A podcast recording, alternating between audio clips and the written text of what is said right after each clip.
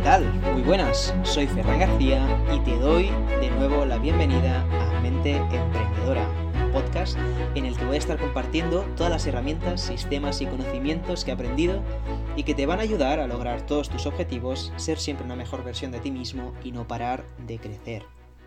¿Te ha pasado que al terminar la semana sientes que no has aprovechado el tiempo, que no has avanzado hacia tus objetivos y que podrías haber hecho muchas más cosas? Pues bien, en este vídeo te voy a contar mi simple pero efectivo sistema que me permite organizar todos los días y semanas y compaginar mis estudios con mis proyectos y mi vida personal al mismo tiempo.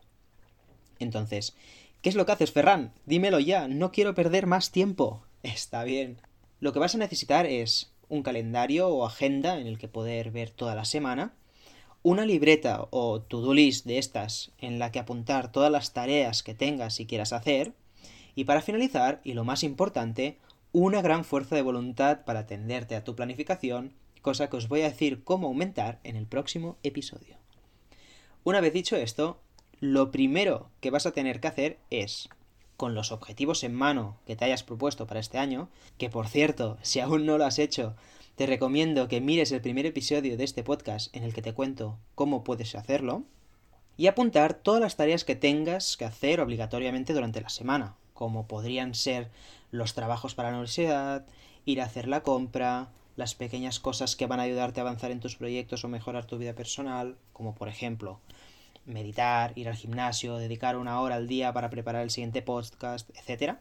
Entonces, personalmente me gusta usar la aplicación To-Do List de Microsoft, que al ser digital la puedo tener en el móvil y en el ordenador al mismo tiempo, y esto me permite añadir y marcar como hechas las tareas al ir completándolas. Entonces esto es muy importante, ya que es un modo de tener presente todas las tareas que tienes pendientes para la semana, y si en algún momento te encuentras descansando o sin saber qué hacer, podrás ver rápida y cómodamente qué cosas te quedan por hacer.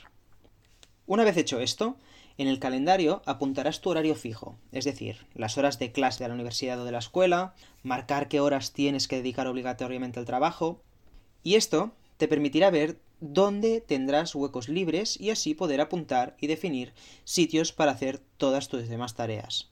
Esto también te servirá para darte cuenta de a qué hora deberías ir a dormir o levantarte para poder aprovechar al máximo tus horas del día. A la hora de definir los espacios en el calendario para realizar todas tus tareas, es muy importante también tener presentes tus prioridades.